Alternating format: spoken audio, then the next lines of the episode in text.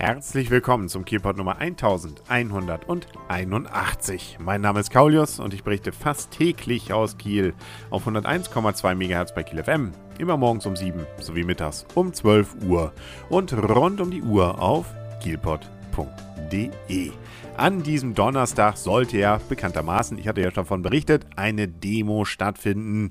Die Kieler Woche so wieder sein sollte sie wie früher, also insbesondere ohne Eintrittsgelder bei der Bühne an der Hörn. Verabredet hatte man sich so gegen 18.30 Uhr über der entsprechenden Bühne, nämlich in, auf der Gablenzbrücke. Und äh, da habe ich zumindest hingeguckt um die Zeit, auch um 19 Uhr nochmal. Äh, da waren dann zwar zwei oder drei Polizeiwagen, aber äh, ja, so ein ganz kleines Grüppchen an Personen. Die könnten da aber auch gestanden haben, um das Konzert zu sehen. Äh, man sah auch ein Spruchband, äh, konntest du nur nicht lesen. Äh, irgendwie war es falsch rum, ich weiß nicht. Also äh, zumindest äh, konnte ich eine wirkliche Demo von meinem Platz unten, ähm, ich war nicht auf der Bühne, beziehungsweise vor der Bühne, sondern so im Bereich davor, ähm, nicht entdecken. Aber vielleicht war ich auch an der falschen Seite oder es interessiert tatsächlich die Kieler gar nicht so sehr, wie es einige vielleicht meinen. Ja, also das Thema wird uns weiter beschäftigen ähm, und insbesondere vielleicht auch mit den Taschenkontrollen und, und, und.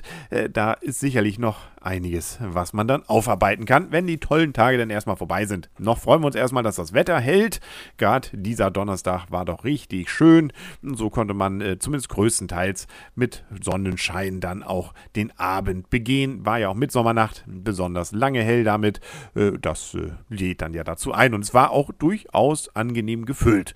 Deutlich voller auf jeden Fall als Anfang der Woche.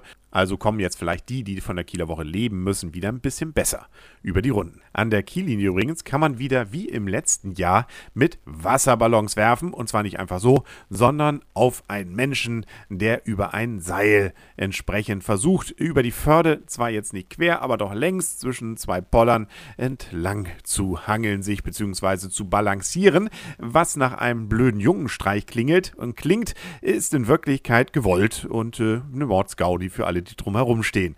Nämlich diese Wasserbälle bzw. Wasserballons kann man nämlich gegen eine kleine Spende direkt bei den Veranstaltern erwerben ähm, und äh, dann eben versuchen damit zu werfen. Und zumindest da, wo ich es beobachtet habe, und ich habe da länger gestanden, hat man zwar oft getroffen, aber es nicht wirklich ernsthaft geschafft, den Balanceur dort dann zum Wanken zu bringen. Ein bisschen vielleicht äh, sah es so aus, aber er hielt dann doch bombenfest, kam Socke locker und sicher rüber, also schon eine dolle Leistung und äh, ja, wie gesagt, für alle ein großer Spaß und so ein Ballon ist dann ja auch für einen Euro gerne mal gekauft. Kommt ja auch dann dem Künstler entsprechend entzugegen. An diesem Freitag kommt uns natürlich auch eine ganze Menge entgegen, nämlich tolles, volles Programm auf der Kieler Woche. Das sind zum Beispiel um 12 Uhr der Blitzsprachkurs Bulgarisch im Ruderzentrum an der Kiellinie Süd oder auch Wissenschaft zum Mitmachen wieder dann ab 13 Uhr, die Kleinkunstbühnen zum Beispiel und und und. Ein Stadtteilfest haben wir in Kronsburg ab 15 Uhr, Schnuppersegeln im Camp 24-7 ab 14 Uhr.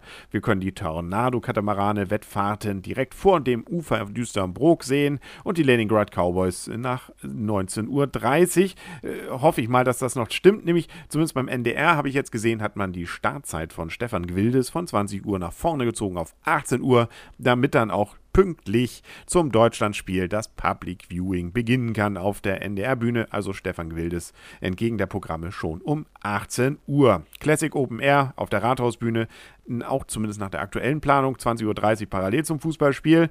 Büro am Strand um 22.15 Uhr, also auch einen Tick später als eigentlich angekündigt. Und sie haben auch versprochen, in der letzten Viertelstunde bis zum Abpfiff des Spiels nach jedem Stück den Zwischenstand beim Spiel Deutschland gegen Griechenland durchzugeben. Jo, Ansonsten, wie gesagt, Public Viewing natürlich aller Orten möglich. Und wir haben dann auch wieder Night Glowing um 22.30 Uhr nach dem Fußballspiel. Im Schlossgarten gibt es Sherlock Holmes 2 als kostenlos Kino. Und das Wasserspektakel gibt es natürlich auch um 23 Uhr. Und den nächsten Kielpot gibt es morgen. Bis dahin alles Gute und tschüss.